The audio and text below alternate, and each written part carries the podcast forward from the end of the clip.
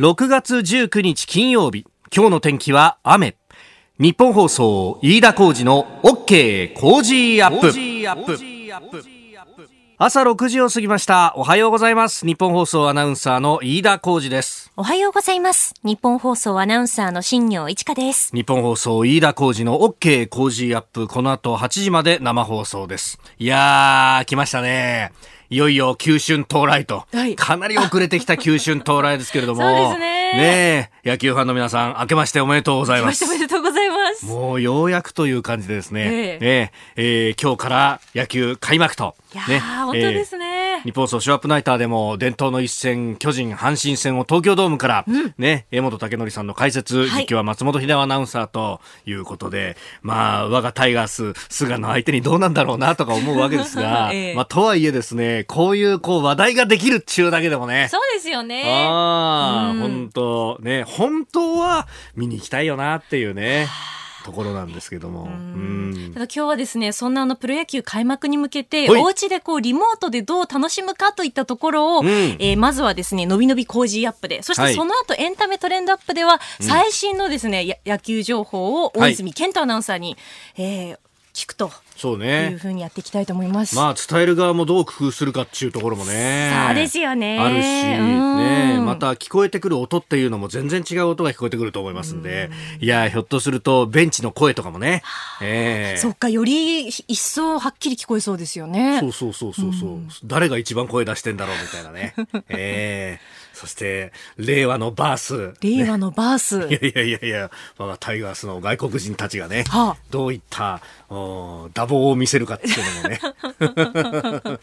えー、そんな辺も含めてですね、えー、後ほどまたあの大泉アナウンサーともつないでお送りいたします。でも今日はいろんなことが変わるなと思うのはですね、うん、あの外出に関しての制限あるいはあの自粛要請ね、えー、接待を伴う飲食店であったりとかいろんなところにも出ていたものも、えー、いよいよ解除になるということであります。メールもいろいろいただいてて中華さん、えー、この方、えー、昨日急遽お客さんのところに行かなくてはならず羽田空港から高松に出かけましたと。おおそうですか。まあ、緊急事態宣言解除されましたけど、空港を見る限りお土産物屋さんも休みだし、ね、えー、人がいないですね、と。まあ、今日からまた多少良くなるんでしょうけれども、それに関わる産業の回復かなり厳しいかなと思いますと。おいただきました。まあ、航空業界であるとか、旅行と、あるいは運輸っていうところはね、まだまだ厳しいのかもしれないですけどだんだんとお客さん戻っていくのかなとい。う感じ、はい、あのタクシーのね運転手さんいつも送ってくれる人に聞いてもまああの徐々に呼んでくれるかなっていうところも増えてきたけどまだでもやっぱり12時過ぎると人いないっすねっていうのね。今日のだから夜あたりがこれどう変わるのかなというね。そうですね。そうだよ。だってアナウンサールームだってさ新人くん入ったにもかかわらずまだ歓迎会もできてないからね。そうなんですよね。でもこういうのはまあ3密の権限みたいなな宴会は厳しいんだろうねまだまだねうんみんなでフェイスガードかぶってやるか。それが何ですか？リモート歓迎会とかやるんですかね？リモート歓迎会。みんなでつないで。リモート歓迎会はさ、はい、酒代を自分で出さなきゃなんないじゃないか。そうですよ。領収書取っといたらあれ落ちるかなええー、そんなことまで考えるんですか、飯田さん。せっこい。うるせえ。厳しいんだよ。さあ、長官各紙入ってまいりました。えー、河井克行前法務大臣とその妻の安里参議院議員が逮捕されたというニュース、一面トップ各紙4紙であります。えー、朝日毎日読売産経と4紙がこのニュースを一面トップに持ってきております。まあ、これについてですね、えー、後ほど7時台、えー、今日のコメンテーターは外交評論家三宅邦彦さんですが、えー、弁護士で、えー元東京地検特捜部の特捜副部長でもあった、えー、若狭勝弁護士とも電話をつないで実は先ほどですねすでにお話を伺ったんですけれども、えー、その模様もお聞きいただこうと思います、まあ、検察としては相当な意気込みでこれをやってきてるぞというようなね、えー、ことは伺いました。え、えー、後ほど7時10分過ぎであります。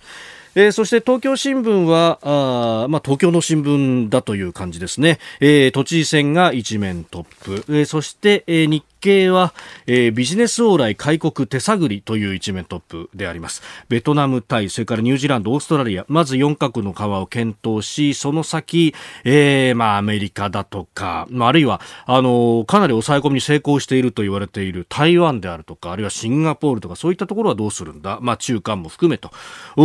いうところを書いております。まあ、この辺りね、えー、台湾なんかはかなり抑え込みに成功してるんですけれども、えー、これを検討し続けるというのは一体どういうことだって、これはあの与党側からも結構意見が出てますんで、まあ、その辺というのは、えー、勘案しながらやっていくんでしょうけれども、えー、こういうところが一面であります。えー、後ほど、ここが気になるのゾーンも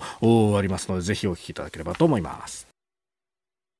あなたの声を届けますリスナーズオピニオン。この OK 工事アップはリスナーのあなた、コメンテーター、私、田新業アナウンサー、番組スタッフ、みんなで作り上げるニュース番組です。えー、ぜひご意見をお寄せください。えー、今日のコメンテーターは外交評論家三宅邦彦さんです。取り上げるニュース東京都知事選河井夫妻逮捕、えー、それからアメリカと中国の外交トップがハワイで会談を行っております。WTO の紛争処理小委員会、えー、そして香港問題で G7 の外相声明についても取り上げていきたいと思います。さあ気になる記事ご紹介いたします。あのー、昨日ですね、えー、夕方6時過ぎから、えー、安倍総理の会見が行われました。まあ、あの、通常、国会が終わった後、まあ、その日の夕方とかに会見を行うことも多いんですけれども、今回は1日置いてということで、えー、様々なことがね、まあ、基本的にコロナに対しての対策、まあ、経済対策なども含めて話があったんですが、その中で、えー、地上配備型の迎撃システム、イージス・アショアの配備の手続き停止、えーその後どうするというところの言及もありまして、えー、新たな、まあ、あの安全保障政策を、まあ、この夏に、ええー、議論をしていくんだというようなことが言われております。で、それを受けて読売新聞政治面、4面ですけれども、えー、安保の空白回避狙う敵基地攻撃力検討ということで、まあ、あの、抑止力というものをどうやって周りに対しても聞かせていくかというところ、あ、この議論に踏み込んでいくとなると、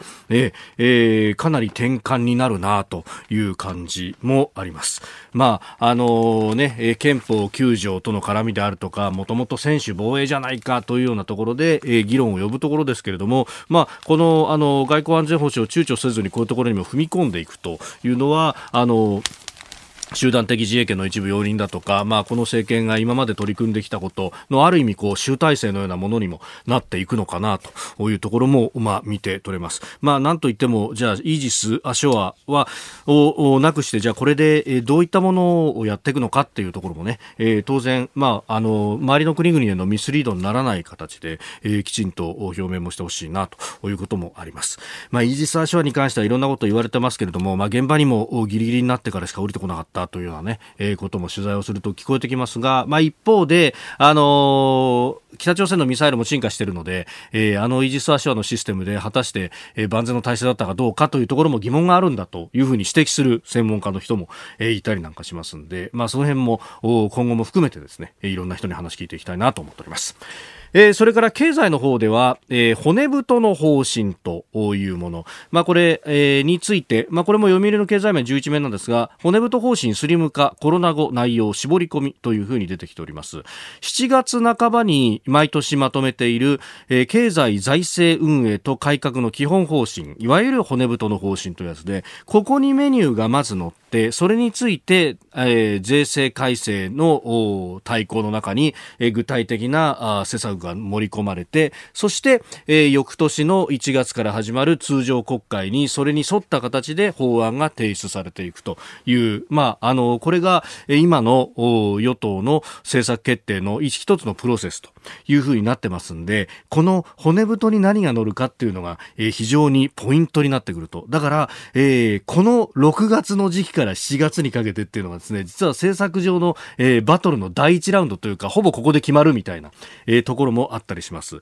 で、まあ、あの、薬の価格の改定だとかいろんなことが言われてるんですが、今回はこのコロナウイルス化、で、えー、やるものですんで、今までとは経済の前提が異なっていると。だから私、あの、思うのはですね、これ、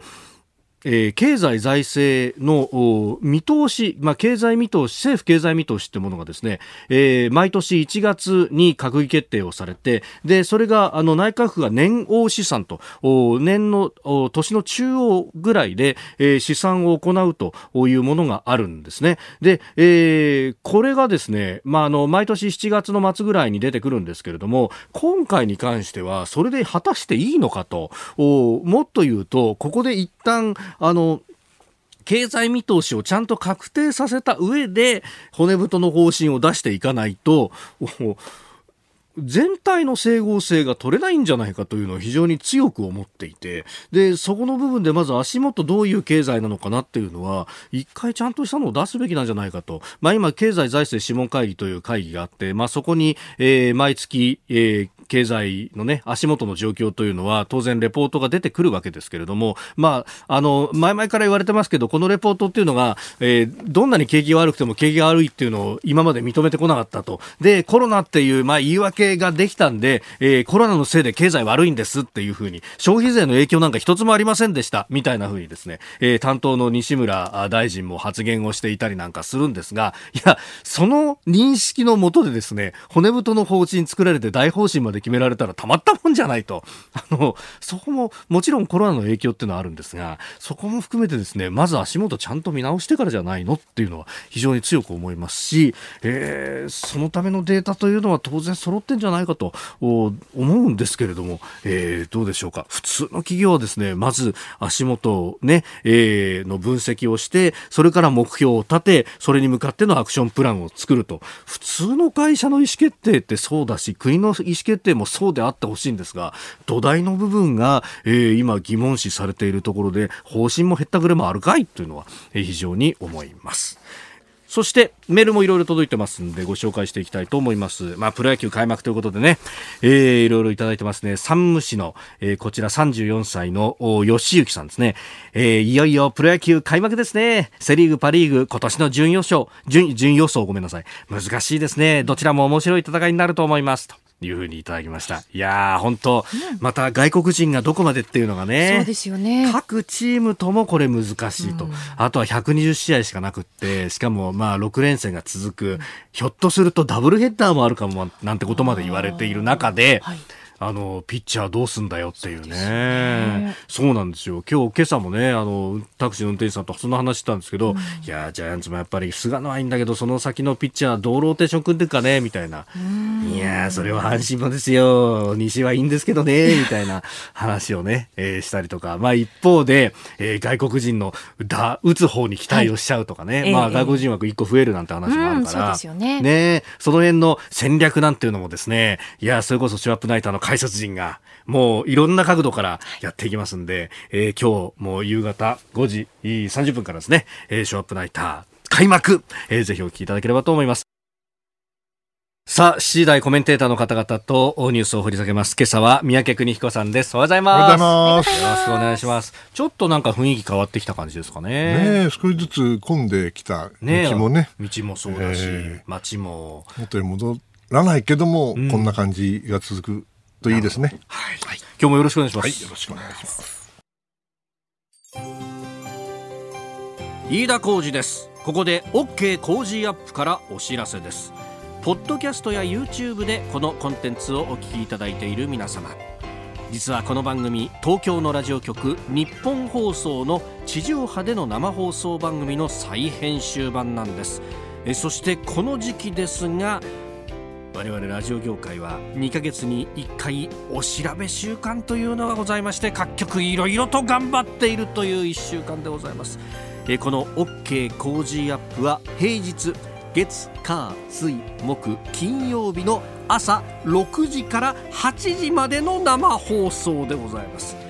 地上波でお聞きでなく、まあ、ポッドキャスト YouTube でお聞きの方もですねもしもお手元に V とか R とかそういった会社からのですねお調べの連絡が来てるという方がいらっしゃいましたら皆まで言いませんが一つよろしくよろしくお願いいたします。平日朝6時から8時までの日本放送です。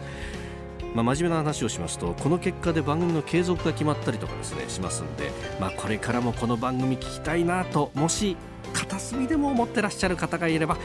一つご協力をお願いいたします。大事なことですんでもう一回言います。この飯田浩二の OK 工事アップは日本放送で平日朝6時から8時までの放送です。何卒よろしくよろしくお願いいたします。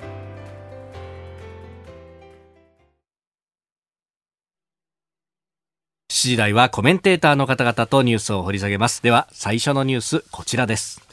東京都知事選が告示最多の22人が立候補。昨日告示された東京都知事選挙は届け出が締め切られ過去最多の22人が立候補しました。来月5日に投票即日開票されます。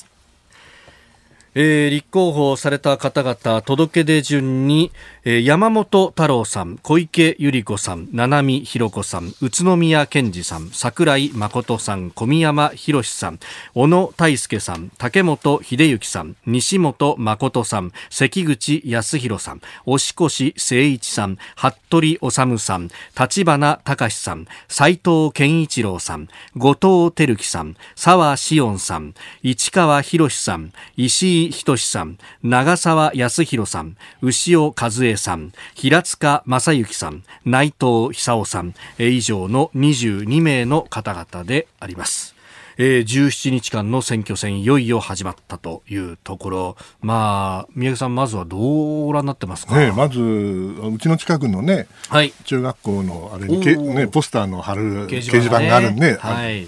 この間見たらね、あの始まる前に30人ぐらい枠があってね、うわ、こんなに出るのかと思ったら、本当に22人も出られる、まあ、それはね、いいことだと思うんですよね、最多。それはあのいいんですけども、あの確かにオリンピック・パラリンピック、はい、それからコロナ、大事なことだと思いますよ。でもね僕はいつも思うんだけどあのコロナっていうのは物事をあの急に物事を変えるわけじゃなくて今まであるものを、はい、悪くするか良くするか別で促進する可能性があるわけですよね。はい、でやっぱりあのオリンパラとコロナ以外の我々の生活、これがどうなのかっていうことが僕は一番大事だと思うんですよね。はい、これはあの一過性のものかどうかわからないけども4年に1回か何十年に1回か、だけど普通の人の生活が相当あの大きな変化があって、はい、でやはり、えー、今回よく分かったことは各都道府県の知事さん首長さんがですね極めて重要な役割を果たしうるというふうになるとね、はい、うんやっぱりこれ真面目にってかいつもそう真面目でなきゃいけないんだけど、えー、真面目に選ばないかんなとつくづく思うわけですよね。まあその中であの私はいつも楽しみにしてるのは4年に1回、はい、この、東京都知事選挙のねあの候補ね選挙候補分厚いのきます今後もっと分厚くなると思うけども、はい、これを丹念に読んでください皆さんね。ぜひ、うんうんうん、そしてあの一票をえー、まあ、それ清き一票かどうかわかんないけど、よく考えた一票にしなきゃいけない。はい、あの、目先でね、えええー、こうしますよ、ああしますよって人はいるかもしれないけども、本当に大事なことは我々の生活だと思うんですよね。はい、そういう感じを持ちました。うん。まあね、あの、それこそ、お耳に心地よいことをいっぱい言う人だって中にはいるかもしれないけど、その持続性であるとか、もっと先のことまで含めて、えー、どう考えてんだろうなっていうのを、そうで今まではね東京都は財政よくてね、はい。えーまあ、本当にあの国の言うこと聞かなくてもちゃんと独自にできたけど、これ相当使っちゃったみたいだから今回のコロナ対策、うん、そうなると今後じゃあどうやってね、えー、財政もどうするかも含めて、はい、いろんな具体的な議論を本当はしなきゃいけないんだろうなと思いますよね。まあ、あの国の財政と違って地方の場合は基本的にはこれあの使えば使っただけなくなってっちゃうと。あの独自通貨を発行できるとかそういうわけではありませんから、借金はなかなか難しいしね。うんそうするとじゃあやりくりをどうするんだとかどこに重点を置くんだとかそう,、ね、そういうことが重要になってくるんですね。ですからまあばらまきというのはできないんですよ。ですからその意味でやはりあの結局あの借金するにせよ増税されても困るけども、はい、結局都民のお金ですよね、えー、ですからそれをまあ考えると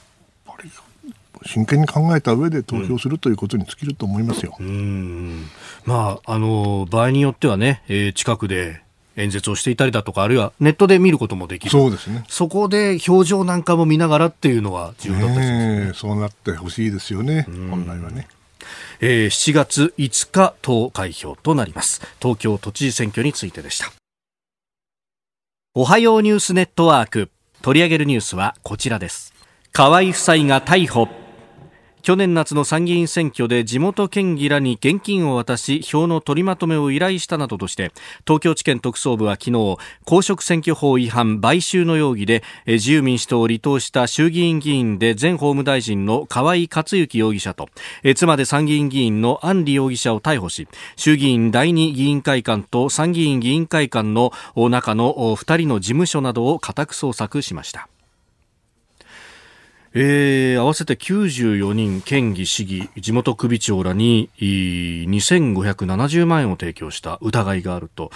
いうことで、安里議員に対してはこのうち5人に対して合わせて170万円、まあ、合わせると2600、700万円というね、えー、ことであります。古典的なやり方ね。うんえー、ではこの川内祭、えー、逮捕そして起訴の可能性量刑などにつきまして、えー、今朝はですね東京地検特捜部副部長で、えー、もいらっしゃいました若狭勝弁護士にお話を伺いました、えー、こちらお聞きください。今回、逮捕事実が本当であれば、えー、極めて悪質、極まりない事件であると、逮捕され、えー、そして、まあ、証拠があれば起訴されるのは当然と思っております。やはり投票買収、票をお金で買うというのは、ええ、公職選挙法の中でも極めて悪質と、いわば民主主義をですね、ないがしろにする恐れがあると。民主主義っていうのは選挙で、えーはい、選ばれる、選挙の公正というのが一番大事なわけですが、ええ、まあ、それがお金で票を買うようなことが横行すればですね、え、およそ、まあ、選挙がめちゃくちゃになり、民主主義が危機に陥ると。さらにですね、今回は、まあ、極めて多額であると。そして人数が多すぎる。それから夫婦ともどもでやっていたということ。まあ、さらにはですね、はい、まあ、この事件を起こした後に法務大臣になっていると。はい。まさしこういう犯罪を取り仕切る、取り締まる、まあ、所管の責任大臣であると。はい。こういう特別なあ、うん、状況がさらに付加されているので、ええええ、これ、量刑は、やっぱりそこまでの悪質さっていうのを取ると、結構きついものになっていくんですかね？はい。あの、勝之容疑者に関して言えば、はい、この事実が、まあ、認められれば、判決はですね、まあ、おそらく実刑、えー、執行猶予はつかずに実刑ということになろうかと思います。はい。まあ、アンリさんの方は、ええ。ー、勝之容疑者に、まあ、要するに従属していると、はい。まあ、そういう意味においては、あ執行猶予がという可能性はあると思います。うん。それから一方で、あの今回、まあ、合わせて94人の方々に、まあ、お金が渡ったと、これ、あのまあ、渡した方は今回、これ、逮捕されてますが、もらった方っていうのは、何か罪に問われたりとかってことはないんですか、はい、あのもらった方もですね、えー、やはり犯罪になるというのが、まあ、公職選挙法でありまして、はい。えーまあ、ただ今回ですね、えー、えーまあ、そのかなりの人数にわたっているので、うん、えー、処罰してしまうと、はい、まあ、議員の人たちは公公民権停止ということで、えー、まあ、選挙にも出れなくなっちゃうということになるんで、かなり地元の政治が混乱してしまう恐れがあると。まあ、その意味ではですね、はい、検察がまあ、今回に限りですね、まあ、事実上の司法取引を行って、まあ、処罰はしないと、はい、あるいは罰金程度に収めて軽くするというようなことも考えられると。それっていうのは現場の、まあ、検察サイドのある意味裁量で、えー、できるっていうことなんですか？そうですね。あの司法取引って、まあ、最近、法律で制度化されたんですが、はい、ただ、公職選挙法違反というのは、ええ、この、えー、法律で制度化された司法取引の、うん、えー、対象にはなっていないのです。はい、まあ、ですから、正規の形での司法取引というのは難しいんですが、はい、まあ、事実上、検察が持っている起訴するかどうかの裁量権というものに基づいて、はい、まあ、今回はまあ起訴しないと、処罰しないという選択をする可能性はあると思います。それからあの今回、まあ、東京地検も動いてという形になりました。もともと広島の地検がやってたっていうふうに報道もされてたんですけれども、はい、今回これ東京であの逮捕まで至るっていうのはやっぱ検察相当気合い入れてこれやってるってことなんですか？あそうですね、かなり、えー、相当な意気込みっていうか、力を入れてるのは間違いないと思います。まあ、確かにですね広島の事件なので、本来は広島地検で、えー、まあ、逮捕するということが通常なんですが、はい、あまあ、ただ、今後ですね、えー、河合、えー、夫妻が裁判においても徹底抗戦をする可能性があると。そうした場合にですね、はい、やっぱり裁判でも検察が特別なシフトを組む必要があると。なるほど。そうなりますと、やはり検事の数が多い東京でやるのが一番望ましいとか、あるいは東京だと、まあ、東京地検、東京高等検察庁、はい、最高検察庁という、もうあの組織、上級庁が一つの建物に入っているので、まあ、情報があリアルタイムで共有できて、まあ、いろんな指示とか指揮がしやすいとか、まあ、そういうことで東京にあえて持ってきた。というふうに思います。なるほど、その東京高検ってことでいうと、前の検事長が黒川さんっていう人で、まあ、いろんなこう物議ありましたけれども、はい、この影響っていうのは何かあると思いますか？はいまあ、一つはですね、今申し上げた東京地検に持ってきたということが、はい、影響としてあると思うんですが、仮にですね、はい、黒川検事長が今現時点においても、いまだ検事長のままであったとしたら、はい、まあ、東京に持ってくるのは難しいんじゃなかったかなと思ってるんです。それはですね、はい、要するにやはりこ黒川さんはまあ政治的に近いというふうにまあ言われていたところがありまして、はいえー、その黒川さんのところの、まあ、お膝元に東京に持ってくると、やはりちょっと、手心を加えるんじゃないかって、国民が心配、なるほど。えー、不安に至ると。はい。そうすると検察も、まあ、おいそれと東京には持ってこれないというふうには思ってたのではないかと思うんですが、まあ、それが検事長が変わったがために、はい、まあ、そういう危惧が、恐れがないということで、まあ、東京に持ってこれたということがあるとともに、それからもう一つの側面としては、やはり黒川検事長の賭け麻雀などで、はい。検察の信頼というのが国民から失われた感があるんですが、まあ、それをですねやはり、ね、きちんと今回の事件をやり遂げる、はい、やるべきことは悪質であればしっかりとやるということで、えー、国民の信頼をやはり回復させてもらいたいという意気込み、いやいや思いがあったのではないかと思います。なるほどわかりました若狭さん朝早くからどうもありがとうございました。はい、ありがとうございました。えー、若狭勝弁護士の話をお聞きいただきました。まあ、検察としては相当こう気合を入れてこれをやっている。まあ、当然でしょうね。うんえそしてもう一つ用意していたニュースですがアメリカと中国の高官ハワイで会談ということであります。ポンペオ国務長官と楊潔チ政治局委員が会談をしたということ、うん、これどうご覧になりますか、まあ、中国側は何と言ってるかというと、はい、言いたいこと言ったけども非常に建設的だったんでこれを続けますと、うん、ただ普通ね、はい、あの私が建設的な会談だったっていうことを聞くと、はい、あまず意見は全然一致していない。言いたいこと言い合ったけど意見は一致していないはい、ということですよね。じゃあなぜあったのか、どっちが先に会いたいと言ったのか、これもまあい。ろいろあの微妙な関係ですから、どっちがと言いたくないんでしょうね、お互いに。だけど、おそらく中国側は会っておきたかったんだろうと思うんですね。やっぱりあのアメリカとの関係相当悪くなってますから、はい、あのなんとか糸口を見つけたい。まあ、ポンペイオさんの方も、ああ、これはあの選挙もありますからね。で彼なりの判断で、はい、おそらく中国に言うべきことは言っておきたかったのかもしれません。で場所がハワイだってことは、はい、これおそらく中国が来たい。そしたら私がポンペオだったら、おじゃあワシントン来いよと。うんうんうん、ね、いや、ワシントンまで行きませんよと。えー、なんで？じゃあハワイだと、こうなるわけだな。なるほど。うん、いや、まあ、一つの可能性ですよ。えー、仮説に過ぎませんけれども。ということで、まあ、残念ですけど、何かいい結果が出るかと言われれば、それは出ない。うん、えー、しかし、まあ、決裂して、はい、あね、どっかの国じゃないけども、変な建物爆破するとか、そんな話じゃないから、はい、まあ、そこはまだまだね、大人の関係を続けてもらわない困るんですけれども、うん。おそらくこの大統領選挙が終わるまでね、はい、このような状況がずっと続くでしょうね。ですから、あんまりいい状況ではないと思います。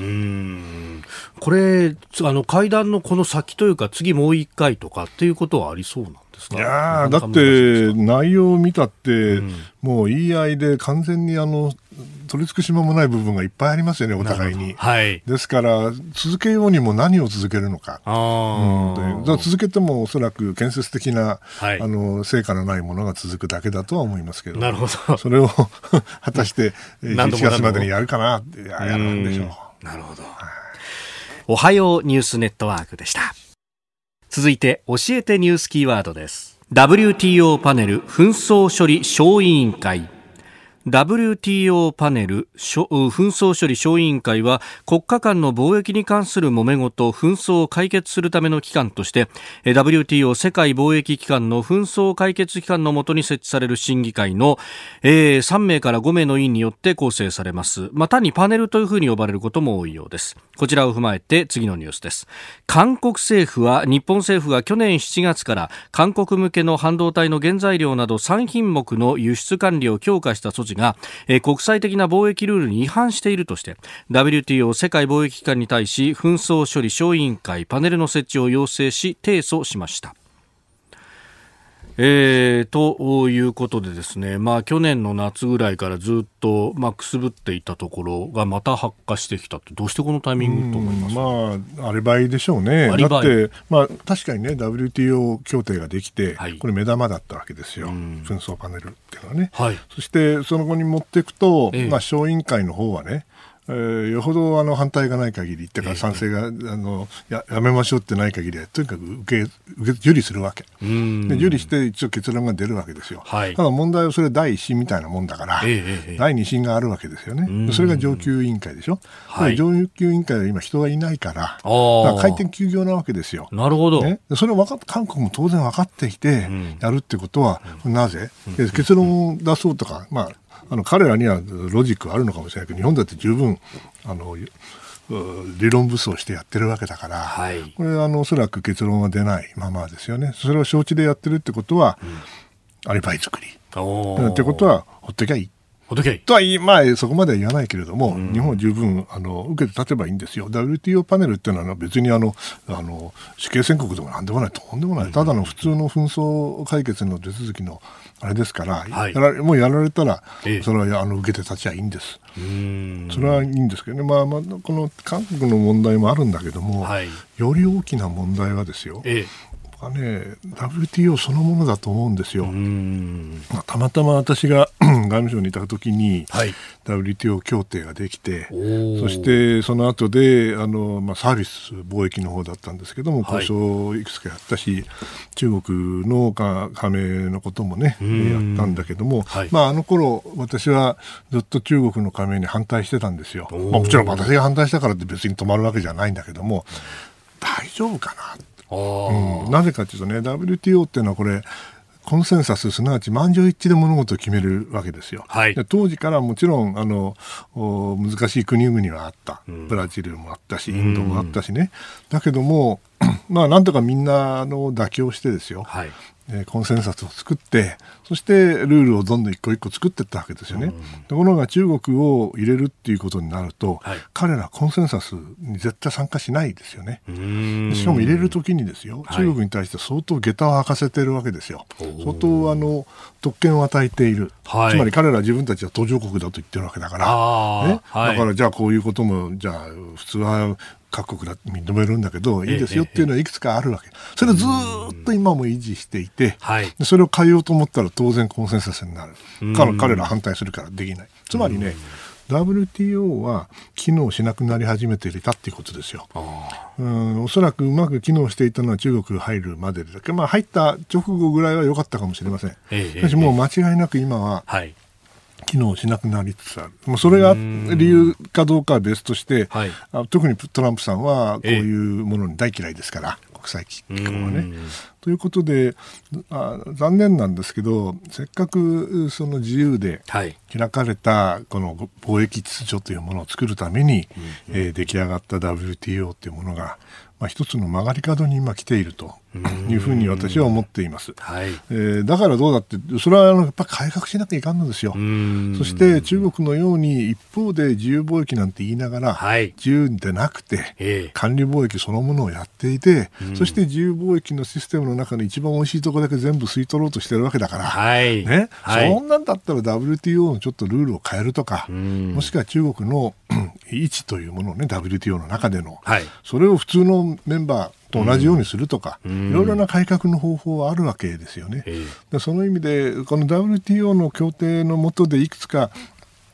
このいくつかというかいろんな協定がその貿易のルールが出来上がっていくことによって初めて世界の貿易が広がっていくわけなんで、今はそれが機能しないから、はい、まあ、TPP もそうなんだけれども、えー、各地域のえーえー、あの協定になってしまっている。これだけではね、私あのよくないと思うのでやはり本来 WTO が目指したそしてあるべき姿というものに戻すために、はい、WTO 全体の改革というものをね考えなきゃいけない時期に私は来てると思います。確かに補助金を企業に入れたりだとか、こう、公がとか。ね。ね、関税もそうだけど、関税以外のところでも相当、こう、優遇してますもんね。あの、確かにまあ、彼らは自由貿易だと言ってるんだけど、はい、それは国家資本主義の自由貿易だからね。彼らにとっては自由かもしれないけど、我々にとっては、ちゃんと自由がある以上は義務がなきゃいけないんで、義務をちゃんと果たしてくださいよと。はい、それをやらないで美味しいところだけ取ってもダメよという、ええことなんだけど彼らはそれはとうまく手に入れた特権ですから絶対に話さないですよね。そしたら結局何が起こるかというと WTO という組織自体が壊れていくと。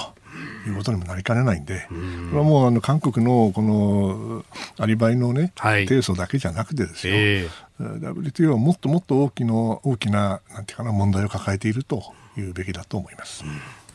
え今日のキーワード WTO パネル紛争処理小委員会でした。えー、メールやツイッター、ニュースについていろいろいただいております。あの、先ほどね、はい、WTO のパネルについてのお話がありましたが、はい、まあ、日韓関係でですね、えー、心配されている方、さすらいの管理職さん49歳、横浜泉区の方です。はい、えー、この WTO の紛争開始手続き再開しましたが、北朝鮮関係緊迫する中、このままジーソミアの破棄とかそういうところまで行っちゃうんでしょうか、韓国はと。こういうご質問です。あのジーソミアが危なくなった、はいえー、ありましたね、うん、あの時はアメリカが強硬にあの反対をして、え おそらく水面下で動いたんだろうと思います、詳細は知りませんよ、うん、しかしそれはあの当然のことなんで、はい、米韓のちゃんとしたあ防衛のシステム、えー、それから日米の安全保障条約、はい、これも完全にリンクしているわけですから、うん、それをうまく機能させるのが GSOMIA の一つのそう目的ですよね、うん、そうなったら、これはあの韓国の一存だけではとてもできないとは思います。えー、ですから、まあ、ジーソミアはまだあの皮一枚つながっていて、はい、えー、いいんですけど、問題はそれ以外のことだと思います。うんうんスクープアップのお時間でございます。はい、ましたね。ええー、まあ、あの、アクリル板が1枚ありますんで。2枚にしてもいいですよ。いや、そんな、もう僕はこれを吹き飛ばさん勢いでですね。そうですか。はい。はい、では参りましょう。はい。この時間、最後のニュースを、スクープアップちょっとむせちゃってですか？何やってんですかもう。金曜だと疲れが見えてね。そうですか。香港問題、G7 の外相が中国批判の声明。G7 主要7カ国の外務大臣は18日中国が香港での反体制的な言動を取り締まる国家安全法制の導入を決めたことについて声明を出し重大な懸念を表明しました。G7 として決定の撤回を求めていて中国が反発するのは必至とみられております。あのー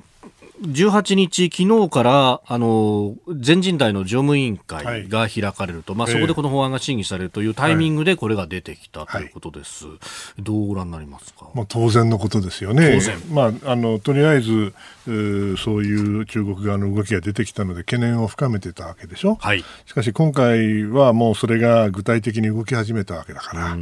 当然、まあ、止めると言ってもね、はい、そのどこまで止められるかは別ですよ、しかし中国がその思い通りにならないんだ国際社会は反対しているんだ、うん、それを継続的にしかも効果的にね、はい、中国側にメッセージとして送らなきゃいけないわけでそれをあの各国がやるよりも、ええ、G7 というあの集まりでね、えー、より多くの国が関与する形で、えー、メッセージを出すということは極めて重要ですから、それはあのいいと思うんですね。はい、でそのさつついでにと言ったらあれですけどちょうどこのタイミングでアメリカは、はい、そのウイグルの人権法をやるわけですよ、ねこれだって別に偶然でやってるわけじゃなくて完全にあの連携してやってるわけですよね。ですからその意味ではあのまあ、最初いろいろ言われて G7 の中で温度差があるとか言ったけど、まあ、必ずしもそうじゃないと思いますね。やはり中国はこういう声をですねしっかりと聞かなきゃいけないと思いますよ、私はこれいつも言ってるんですけどね、はい、最近の中国の動きを見ていると、うん、1930年代の日本だといつも言ってるわけですけど、えー、まあ、満州事変というのがありましたよね。はい。